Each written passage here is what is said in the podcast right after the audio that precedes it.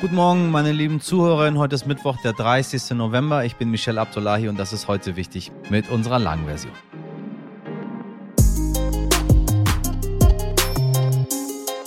Heute ist der letzte Tag unserer kleinen, heute wichtig Marktforschung. Ich habe Sie oft am Ende der Ausgabe damit genervt, aber es bringt uns tatsächlich wirklich ein ganzes Stück weiter, wenn wir wissen, was Sie so von uns denken. Denn das Medium Podcast und besonders wir hier bei heute wichtig senden nicht einfach nur raus, sondern wir wollen schon wissen, was Sie da draußen bewegt. Also machen Sie heute noch mit und wenn Sie schon mitgemacht haben, dann an dieser Stelle ein großes Dankeschön an Sie alle.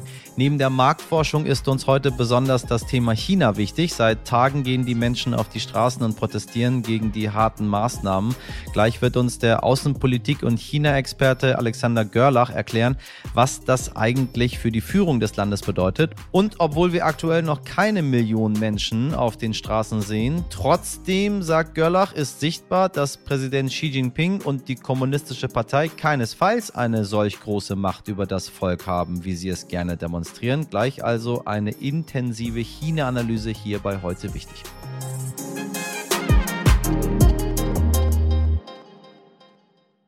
Zuerst das Wichtigste in aller Kürze. Bis gestern Abend haben die Verkehrsminister der Bundesländer debattiert. Nun ist auch klar, das 49-Euro-Ticket kommt wohl erst ab April oder Mai nächsten Jahres. Ursprünglich war das mal für Anfang 2023 geplant. Außerdem haben die Ministerinnen über die Maskenpflicht in Bussen und Bahnen verhandelt, mit dem Ergebnis, dass es für eine Abschaffung der Maskenpflicht noch zu früh sei.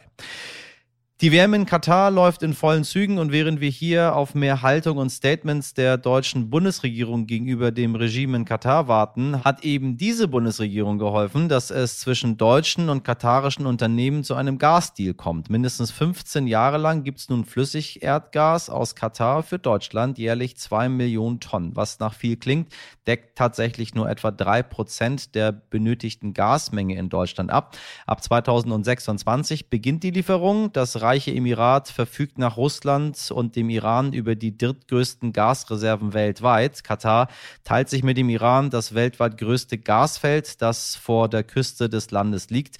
Der allergrößte Teil des Exportes geht nach Asien, bislang vor allem nach Japan, Südkorea und Indien. Ein Lichtblick im Fall Schlecker. Ja, knapp elf Jahre nach der Pleite der Drogeriemarktkette Schlecker könnte eine große Schadenersatzklage in Höhe von mindestens 212 Millionen Euro den Insolvenzverwalter Arndt Geiwitz nun doch noch zum Erfolg führen. Gestern urteilte der Bundesgerichtshof, dass das Frankfurter Oberlandesgericht dessen Forderung zu schnell abgewiesen habe. Das Resultat, das Insolvenzverfahren zieht sich jetzt zwar weiter in die Länge, doch für viele besteht noch die Hoffnung, einen Teil ihres Geldes zu bekommen. Bei einem Treffen der AußenministerInnen der 30 NATO-Staaten in Bukarest äußerte sich NATO-Generalsekretär Stoltenberg über weitere Unterstützung der Ukraine. Bei dem Treffen sollte es nicht um Waffenlieferung gehen, vielmehr standen konkrete Winterhilfen auf der Agenda. Er erwarte von den Mitgliedsländern, dass sie für warme Kleidung, Medikamente und Drohnenstörsysteme sorgten. Außerdem teilte das US-Verteidigungsministerium in Washington mit, dass die USA dem NATO-Beitrittskandidatenland Finnland Raketen im Wert von 323 Millionen Dollar verkaufen werden, um so die Sicherheit des Landes zu verbessern. Die Löhne in Deutschland gehen um fast 6 Prozent zurück. So lagen die Gehälter im dritten Quartal zwar um 2,3 Prozent höher als im Vorjahreszeitraum, doch weil die Preise um 8,4 Prozent gestiegen sind, merken die meisten ArbeitnehmerInnen nichts davon. Laut Berechnungen des Statistischen Bundesamtes ergibt sich dadurch ein Lohnverlust von 5,7 Prozent und das entspricht dem höchsten Verlust seit der Einführung der Statistik im Jahre 2008. Wenn heute das Kabinett der Bundesregierung tagt, liegt auch ein Entwurf zur Reform des Staatsbürgerschaftsrechts auf dem Tisch. Seit Tagen tobt bereits eine hitzige Debatte über die Pläne aus dem Bundesinnenministerium. Benedikt Becker aus dem Stern Hauptstadtbüro hat sich mit dem Gesetzesvorschlag genauer beschäftigt. Benedikt, erklär uns doch nochmal, was will das Innenministerium am bisherigen Staatsbürgerschaftsrecht denn überhaupt ändern? Also, ganz kurz zusammengefasst könnte man sagen, aus acht Jahren werden fünf. Was das heißt, Bislang mussten Menschen eben acht Jahre in Deutschland leben, um die Möglichkeit zu haben, eingebürgert zu werden. Künftig soll das dann schon nach fünf Jahren gehen. Oder sogar noch schneller, wer sich besonders anstrengt, kann nach drei Jahren den Antrag stellen, wenn man also zum Beispiel in der Schule oder im Beruf tolle Leistungen bringt, wenn man sich ehrenamtlich engagiert oder wenn man besonders gut Deutsch spricht. Dann drei Jahre. Acht statt fünf gilt auch für Kinder von Ausländern, die in Deutschland leben. Also die sollen ohne Vorbehalt sowohl die Staatsangehörigkeit ihrer Eltern als auch dann die deutsche Staatsangehörigkeit haben können. Zuvor lag auch da die Frist bei acht Jahren. Damit sind wir jetzt schon bei dem letzten Punkt, den man bei dieser Reform unbedingt erwähnen sollte, der Umgang mit der doppelten Staatsbürgerschaft. Der Entwurf des Innenministeriums sieht nämlich vor, dass der Grundsatz zur Vermeidung von Mehrstaatlichkeit aufgegeben wird. Also so feinstes Beamtendeutsch bedeutet in der Praxis, dass Menschen nicht mehr ihre Staatsangehörigkeit eines anderen Landes aufgeben müssen, um dann die deutsche zu bekommen. Auch dadurch soll das Verfahren vereinfacht und beschleunigt werden und man hat auch dann so ein bisschen die Hoffnung, dass sich dann mehr Menschen für die deutsche Staatsbürgerschaft entscheiden.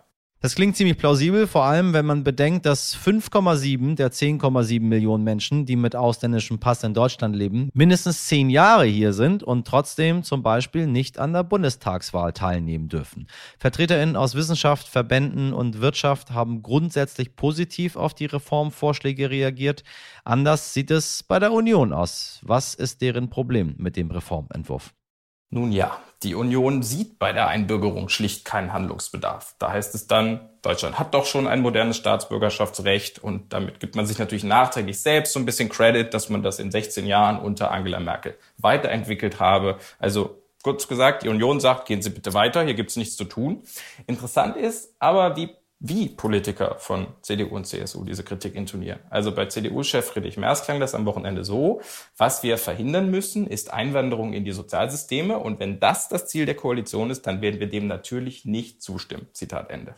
Da kann man dann kurz irritiert sein. Also, hä, was meint Merz jetzt mit Sozialsystem? Es geht doch um Staatsbürgerschaft und für die muss man nachweisen, dass man sich und seine Familie selbst versorgen kann. Also, was hat das jetzt miteinander zu tun? Naja, die Union verbreitet mit dieser Kommunikation die Sorge, dass mit dieser Reform, so wie sie die Ampel plant, halt zusätzliche Anreize geschafft werden, dass Menschen nach Deutschland kommen, die sich eigentlich keine echten Hoffnungen machen können, hier dauerhaft leben und bleiben zu können.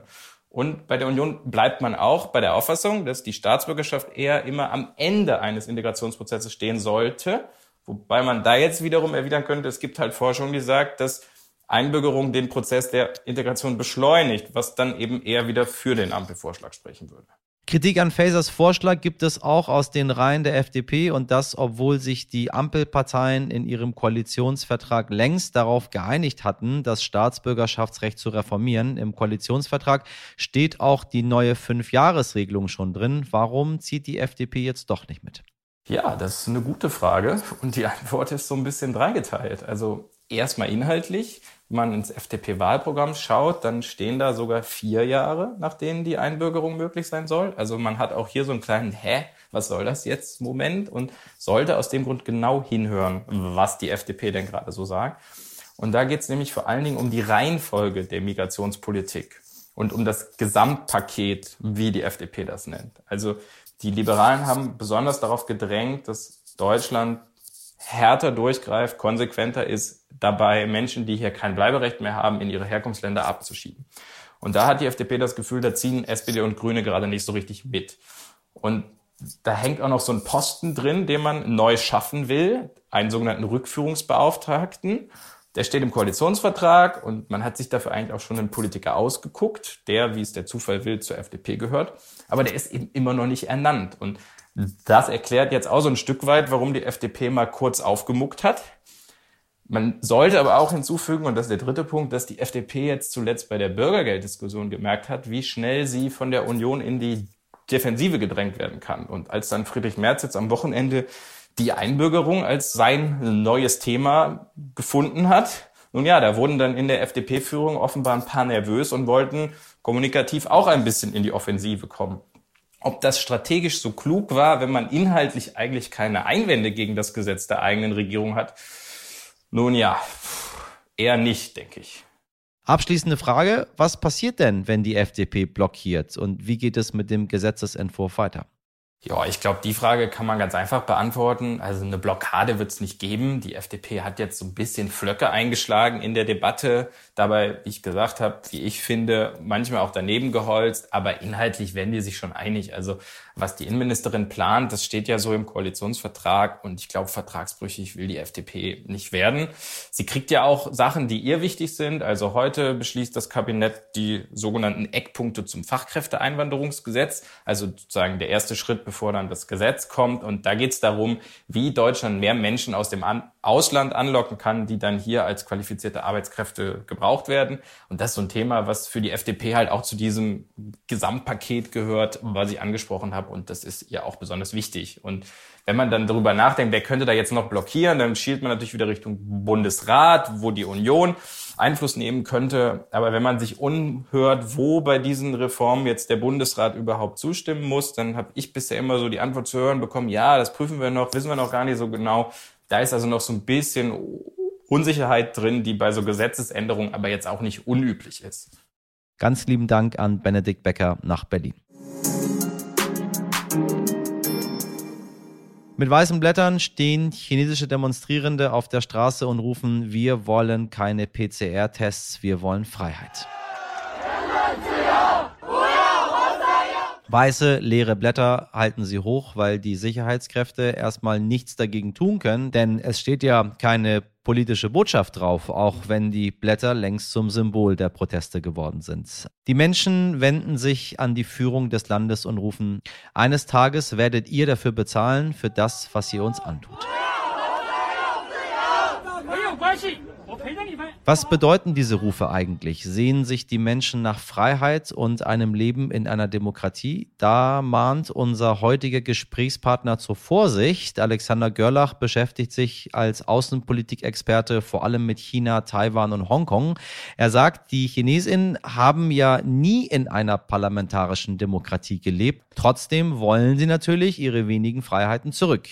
Gleich spricht meine heute wichtig Kollegin Mirjam Bittner mit ihm über die Proteste, wie sie sich unterscheiden und vor allem, was das nun für die Partei und Xi Jinping bedeutet. Guten Morgen, Herr Görlach, schön, dass Sie da sind. Guten Morgen, danke für die Einladung. Ich freue mich sehr, dass wir heute über die Proteste in China sprechen, die im Moment ja schon noch in einem relativ kleinen Maße stattfinden, aber trotzdem sehr besonders und vor allem auch, auch wichtig für uns in Deutschland sind. Zum Eingang würde ich Sie gerne fragen, wie genau sehen aktuell die Corona-Maßnahmen in China aus? Wie können wir das uns hier vorstellen? Also die Maßnahmen haben sich im Grunde seit dem Frühjahr nicht maßgeblich verändert. Im Vergleich zu äh, unseren Breiten dürfte vor allem ins Auge fallen die, die Zäune, die um Wohnanlagen aufgerichtet werden, die verplombten Haustüren. Also die Geschichten, wenn sie, wenn in ihrem Haus eine Person erkrankt ist, ist dann der, der ganze Block erstmal in Quarantäne. Das sind dann in China ruckzuck ein paar tausend Menschen. Im Moment sind ungefähr 400 Millionen Menschen von den 1,4 Milliarden Chinesen in einem Lockdown. Der einen oder anderen Form. Das variiert natürlich auch ein Stückchen äh, regional, aber Sie sehen ja an den ähm, Protesten, die landesweit sich jetzt bahnbrechen, dass die Maßnahmen äh, in allen Landesteilen äh, ungefähr gleich äh, scharf und harsch sein dürften. Fast drei Jahre lang haben die Leute diese ja doch sehr strengen Maßnahmen mitgetragen. Was hat sich denn jetzt verändert? Na, ich glaube, dass seit Februar, seit dem Lockdown von Shanghai sich die Situation da doch noch mal ein ganzes Stück verändert hat. Das war dann wirklich so eine Wasserscheide. 26 Millionen Menschen in äh, Dauerlockdown, zwei Monate ungefähr dauerte die ganze Veranstaltung. Und da, so, vielleicht erinnern Sie sich, war dieser eine Abend, wo die Partei die Shanghai aufgefordert hat, auch abends ihre Fenster zu öffnen und Lob- äh, und Preislieder auf die Partei zu singen. Und die äh, Shanghai haben dann auch die Fenster aufgemacht, aber Verwünschungen in die Nacht äh, geschrien. Und äh, glaube, das ist so auch so ein Punkt, wenn wir jetzt auf die Proteste zu sprechen kommen, mhm. äh, wo jeder, alle Nachbarn voneinander wussten, dass sie quasi dasselbe durchmachen, das natürlich über Social Media in andre, alle Landes, anderen Landesteile natürlich auch transportiert wurde.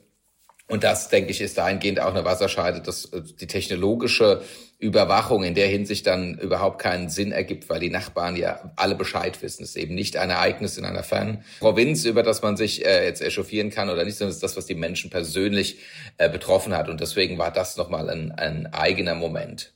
Mhm. Und was war quasi das auslösende Moment, das dazu geführt hat, dass jetzt wirklich Leute auf die Straßen gegangen sind? Ich höre immer von, von einem Hochhausbrand. Äh, was können Sie denn da dazu sagen? Das ist ja jetzt schon wieder ein paar Tage her, ist in der nordwestlichen genau. Provinz Xinjiang, wo ja auch das Verbrechen äh, gegen die Menschlichkeit an den Uiguren geschieht, was die Vereinten Nationen ja in der Weise festgestellt haben. Und ein Genozid sagen die Amerikaner und die Niederlande haben das in ihren Parlamenten so beschlossen, dass also eine, eine Region, die sowieso unter Dauerüberwachung und, und unter Dauerknechtung leidet. Äh, und dort ist ähm, bei einem Hochhausbrand, sind zehn Menschen ums Leben gekommen. Und ähm, die allgemeine Lesart ist, dass eben dem, äh, oder das wird gesagt, dass die äh, Leute nicht aus ihren Wohnungen gekonnt hätten, äh, weil die eben verschlossen gewesen seien wegen der Pandemie. Und das hat jetzt sozusagen als Tröpfchen das Fass zum Überlaufen gebracht. Zu den Protesten noch ein bisschen genauer. Wer sind denn diese Leute, die da auf die Straße gehen? Sie haben gerade schon von landesweiten Protesten gesprochen. Und von welcher Anzahl sprechen wir überhaupt? Also die genaue Zahl ist, ist mir nicht bekannt. Also es wird immer von einigen hundert und das an jeden jeweiligen Orten. Und das ist dann, wenn das in, in verschiedenen Städten losbricht, dürfte das auch nicht mehr als einige tausend sein. Ich weise darauf hin, dass Mitte Oktober, kurz vor dem Parteikongress, eine mutige Person in Peking ein handgeschriebenes Banner von einer ähm, ähm, Autobahnbrücke herabhängte, auf der dann so ungefähr drauf stand, dass äh, der Verräter und Diktator Xi in die Wüste geschickt gehört. Das wurde damals ähm, beklatscht und behupt. Das war eine Person und jetzt sind es ähm, sechs Wochen später ein paar tausend und niemand kann sagen, ob es in nochmal sechs Wochen nicht Millionen sind. Die chinesische Führung hat nicht angekündigt, irgendetwas an ihrer Politik zu ändern. Für den Machthaber Xi wäre das ein Gesichtsverlust. Das heißt, die Konfrontation äh, ist quasi jetzt nicht abgestellt über Nacht. Vielleicht können Sie noch mal kurz darstellen, warum das so besonders ist, dass ja eigentlich in so einem riesigen Land ein paar tausend Menschen auf die Straße gehen, weil das ist ja alles andere als ja, all alltäglich. Also bei uns gab es diese Proteste über Monate, zum Teil jede Woche.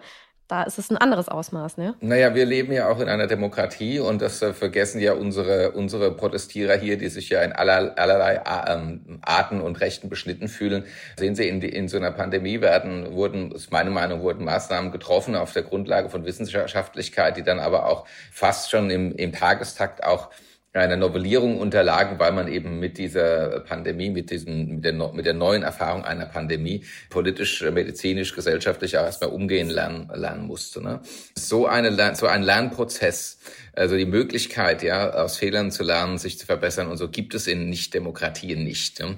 Die Herren Xi und Putin sind nach Aussage derer, die sie, die sie äh, kennen, beratungsresistent und natürlich wird, wird gleich jede Entscheidung natürlich auch mit diesem großen ganzen ideologischen Popanz ähm, verbunden. Ne? Die, die Idee, seine, seine Nation ans Licht der Sonne und so weiter zu rücken. Wir kennen das alle. Xi und Putin reden da ja ähnlich.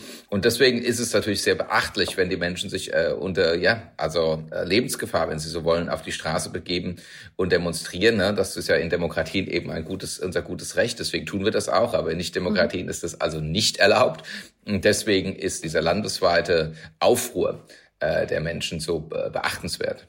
Können Sie irgendeine Aussage treffen, wie sehr vertreten diese wenigen Protestierenden denn die Meinungen der chinesischen Gesellschaft? Ist das, kann das mehrheitsfähig sein oder werden? Oder sind das einzelne Mutige, die eine andere Meinung haben als die kommunistische Partei oder, oder Xi Jinping vielmehr? Also was wir sagen können, ist, dass seit Mai die Proteste zugenommen haben. Der Economist hat verschiedene Daten von Nichtregierungsorganisationen zusammengetragen. Da war die höchste Zahl 735 Proteste und die kleinste 662, also je nachdem, wie die äh, NGOs äh, da gezählt haben.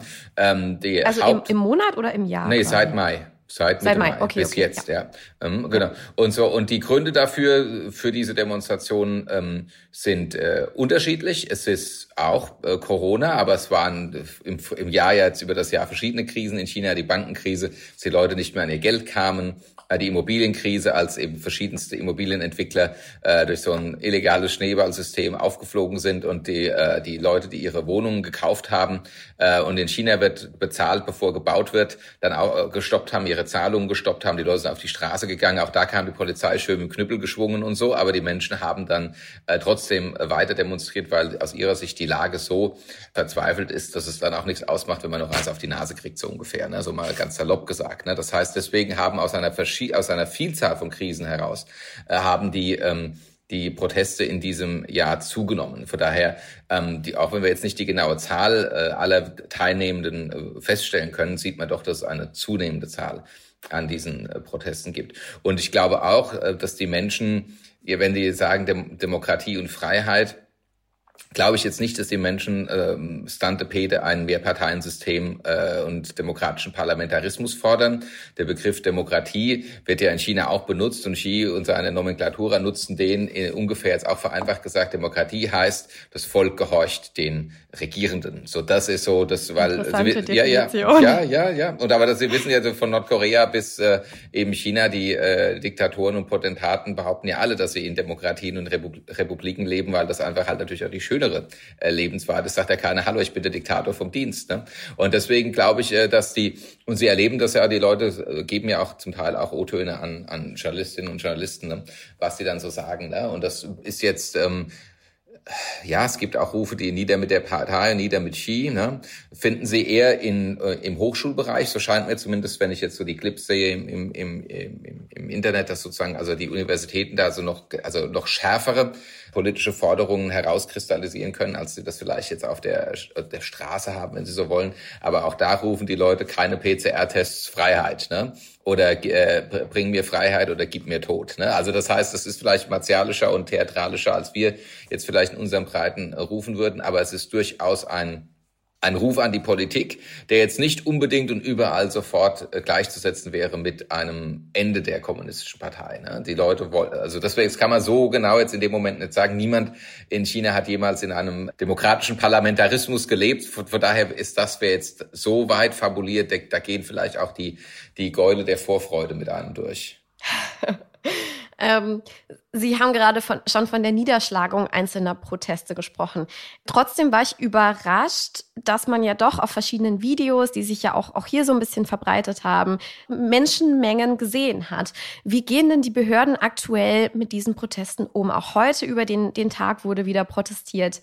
Wie reagieren die darauf gerade? Also wir haben ja auch eine, eine Vorstellung von China als allmächtigen Überwachungsstaat, was stimmt, aber trotzdem auch nicht die, die ganze die ganze Bandbreite zeigt. Sie haben also immer mal im Internet so eine halbe Stunde Stunde Zeit, ihren ihren Protest loszulassen, ähm, bevor die Zensurbehörden quasi dann ihre habhaft werden und alles löschen sozusagen. Ne? Und äh, anscheinend sind diese Proteste jetzt mhm. über verschlüsselte Messenger-Apps äh, organisiert, sind aber auch dezentral. Das heißt, es wird, es gibt keine Leitungsfigur oder Leitungsgruppe dieser dieser Proteste. Deswegen ist es für die Behörden vielleicht brauchen die auch immer mal einen Moment, bis sie sozusagen ähm, aufgeholt haben und das gibt den Protestierenden natürlich eine, eine, eine Überhand. Inwieweit die Behörden davon überrascht wurden von diesen Protesten, kann ich jetzt nicht sagen, habe ich auch nicht so gelesen oder gehört. Ähm, es dürfte aber allerdings doch klar gewesen sein, dass es eine gewisse Unmut im Land dann schon durchaus gibt. Die Reaktionen jetzt bis jetzt waren ähm, äh, nicht nur Knüppel aus dem Sack, sondern jetzt im Moment diesen, also diesen Tag über in, in China mh, Gestern schon wurden an den Stellen, wo in den vergangenen Tagen demonstriert wurden, die Straßen gesperrt. Die Polizei ist aufgezogen in einem großen Aufgebot und hat äh, ver versucht oder ist wahrscheinlich auch geglückt, an den Stellen, wo zuvor die Proteste stattfanden, eben keine stattfinden zu lassen. Das ist sozusagen heute bis jetzt so der Sachstand. Haben diese Proteste irgendeine Aussicht auf Erfolg, sage ich jetzt mal ganz vorsichtig. Zum Beispiel, dass die, dass die Corona-Maßnahmen doch ein bisschen reduziert werden oder sowas. Das wäre ja schon eine Veränderung. Also es hat sich ja jetzt seit diesem Parteikongress Mitte äh, Oktober, 16 hat er, glaube ich, begonnen, mhm. hielt sich also hartnäckig das Gerücht, dass sich irgendwas verändern würde. Ne? Und das darauf haben ja sogar die Finanzmärkte reagiert. Ne? Also äh, verhalten optimistisch und äh, äh chinesische Titel äh, sind im Wert gestiegen und so. Also es gab so eine kleine Euphorie. Ne?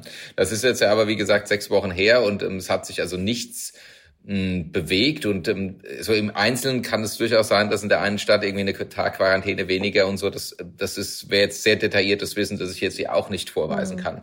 Aber ich glaube, dass äh, in dieser Zeit, in der sozusagen überall, also auch in China quasi die Möglichkeit einer Lockerung gehypt wurde, also diesen sechs Wochen. Also nichts geschehen ist, was die Demonstrierenden jetzt dieser Tage vom Demonstrieren abgehalten hatten. Das heißt also, da sind quasi die Demonstrierenden selbst der Spiegel dieser angekündigten Lockerungen und es sieht so aus, als hätten die nicht stattgefunden oder wenn welche stattgefunden hätten, haben sie auf jeden Fall nicht den Geschmack der Leute getroffen, wenn ich das mal so sagen darf.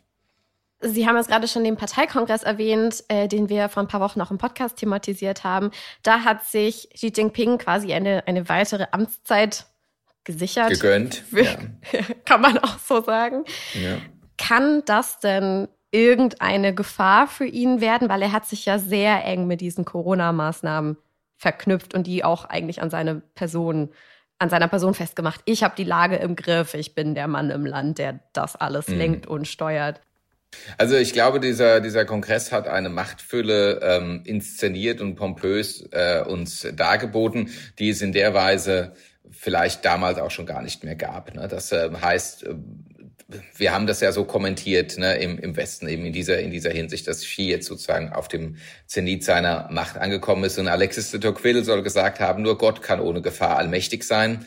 Das heißt also, ähm, für Xi ist trotz dieser Machtfülle äh, auch immer klar, dass es dass Gefahren äh, lauern innerhalb der Partei und jetzt eben halt auch durch verfehlte Ideologie geleitete Politik. Ne? Das heißt also, man muss eigentlich davon ausgehen, dass diese diese diese pompöse Inszenierung quasi nur eine Fassade mhm. war. Ne? Denn jetzt Wochen später Wochen später sehen wir ja, dass eben dieser der Grip, den die Kommunistische Partei über die Gesellschaft hat, eben nicht so ist, wie sich der Herr Schied das wünscht. Er hat in seiner Rede das Wort äh, Security, Sicherheit, anschauen, like 91 Mal äh, erwähnt, ähm, was äh, Kommentatoren und äh, Interpretatoren quasi eben als auf ein, eine Zunahme der Überwachung durch den Staat gedeutet haben. Ne? Und wenn das so das Ziel gewesen sein soll, ist es jetzt mal zumindest jetzt glücklicherweise äh, eben nicht aufgegangen. Mhm.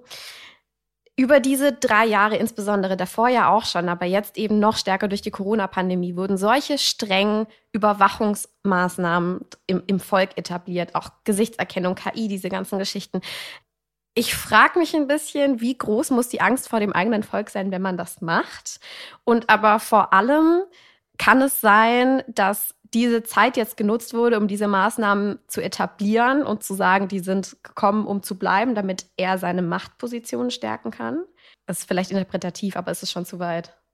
Nö, also ich meine, das, also da wären Sie jetzt nicht die Erste, die das sozusagen ähm, sagt oder denkt, dass eben hm. diese Überwachungsmaßnahmen natürlich der Partei auch über die über die Zeit natürlich auch helfen, das Volk zu kontrollieren hm. und ähm, quasi Pavlov-mäßig, ne, die müssen ja so und so oft zum PCR-Test erscheinen und so. Das machen dann auch Millionen von Menschen. Das ist natürlich, äh, das löst unbeschreibliche Glücksgefühle äh, im Inneren eines Diktators aus, dass das funktioniert. Ne? Und ähm, Jetzt im Moment haben die Leute halt aber auch die Schnauze voll, ne? Und das ist ähm, bleibt auch äh, dabei, ne? Die äh, chinesische Führung oder auch die, die russische sagt ja immer ganz gern, dass die, die Menschenrechte, von denen wir hier sprechen, so eine westliche Erfindung sein, mit der äh, der Westen quasi versuchen würde, erneut die Russen und die Chinesen zu äh, kolonialisieren.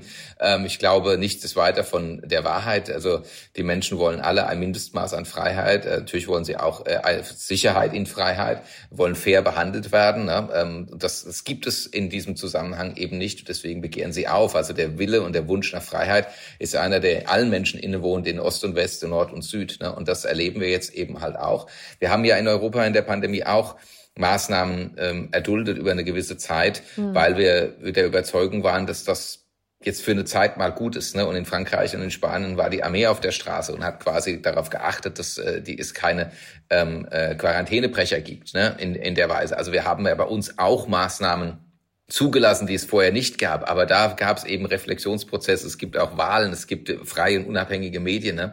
Und das heißt, ähm, auf der Straße oder auf der Bahn der Wissenschaftlichkeit gibt es ja auch, also jenseits von Corona-Leugnung und so natürlich auch Möglichkeiten, über diese Dinge zu diskutieren. All das sind Kennzeichen einer freien äh, Gesellschaft. Ne? Mhm. Ne? Und das können sie alles abziehen und dann haben sie die Idealgesellschaft von Xi Jinping. Eine letzte schnelle Frage, also wir sind jetzt hm. gerade hier in Deutschland. Wir sehen das natürlich auch irgendwo aus der außenpolitischen Perspektive. Xi Jinping wäre jetzt nicht der allererste, der eine innenpolitisch schwierige Position dazu nutzen würde, mhm. einen Krieg, eine, einen weiteren Konflikt außenpolitisch anzuzetteln. Wie mhm. groß sind die Sorgen im Moment zum Beispiel in Taiwan, dass diese Situation genutzt wird, um davon abzulenken?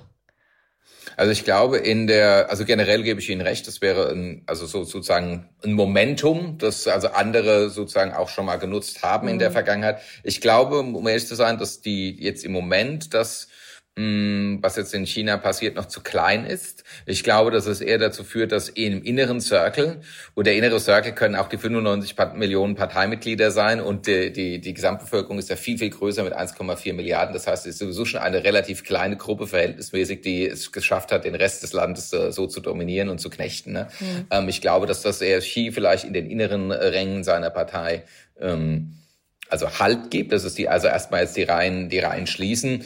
Ähm, Im Moment ist es, glaube ich, noch zu klein, um zu sagen, ja, dann machen wir jetzt die Taiwan-Annexion. Das ist jetzt meine Einschätzung. Ne? Das, ähm, hm. in, in, Diktaturen ist es auch so, dass es keine Prozesse gibt, die man von außen jetzt wirklich äh, beobachten kann, außer halt, dass halt der Herr Putin und der Herr Xi morgens äh, zur Toilette marschieren und rauskommen und eine großartige Idee haben. Ne? Das heißt, wir haben jetzt wenig von außen jetzt Anhaltspunkte, ob diese Einschätzung, die ich jetzt da dargelegt habe, auch wirklich stimmt. Mein Eindruck ist, dass es zu klein ist, um jetzt schon irgendwie eine, eine, eine Strategie, also eines ganzen Krieges neu auszurichten. Es braucht ja auch Wochen, um diesen Krieg vorzubereiten, ja.